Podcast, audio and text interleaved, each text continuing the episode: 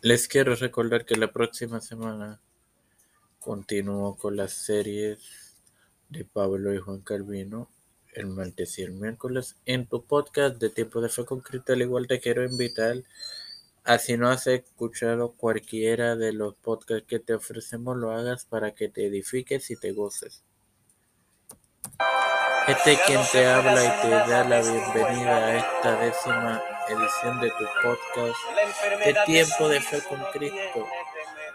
Esto, hermano Mario Hoy continúo con la influencia sobre Calvino de, mi, de Miguel Servet.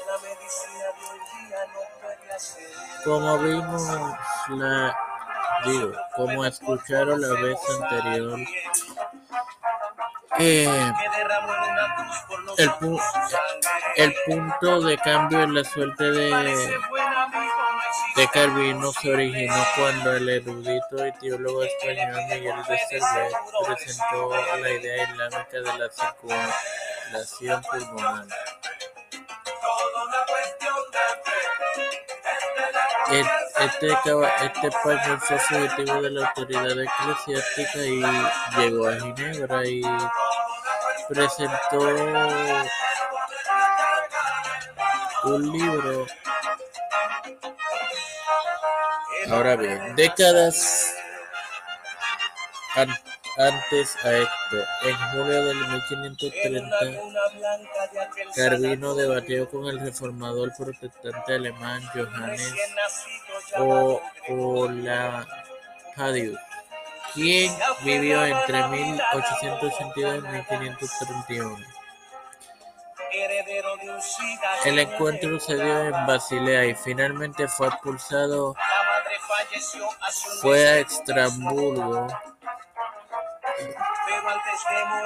donde publicó un folleto contra la Trinidad. Bussell lo contradijo con argumentos y le pidió a Servet que se fuera. Luego de retornar a Basilea, Servet publicó dos libros de diálogos sobre la Trinidad.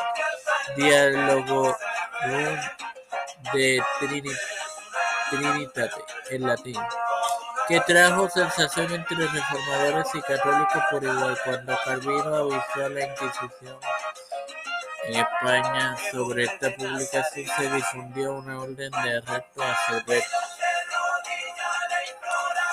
Nada, hermano, no voy a agregar más nada. Me voy a agradecer por el celestial y Dios de la misericordia y bondad. Estoy eternamente agradecido por el privilegio de educarme para educar de tener esta publicación en tiempo de con Cristo, te presento por sanidad a Edwin, Trujillo, Elena Baello, José, Rubén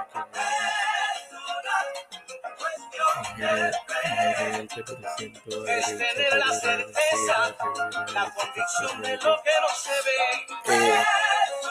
Stephanie Hernández Baez, Alfredo García Garamendi, Rosario García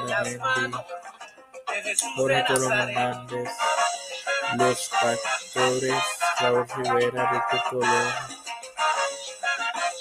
Félix Rodríguez, Hernández Familia, Pedro P. Luis, Urrutia, Joseph Biden Kamala Harris,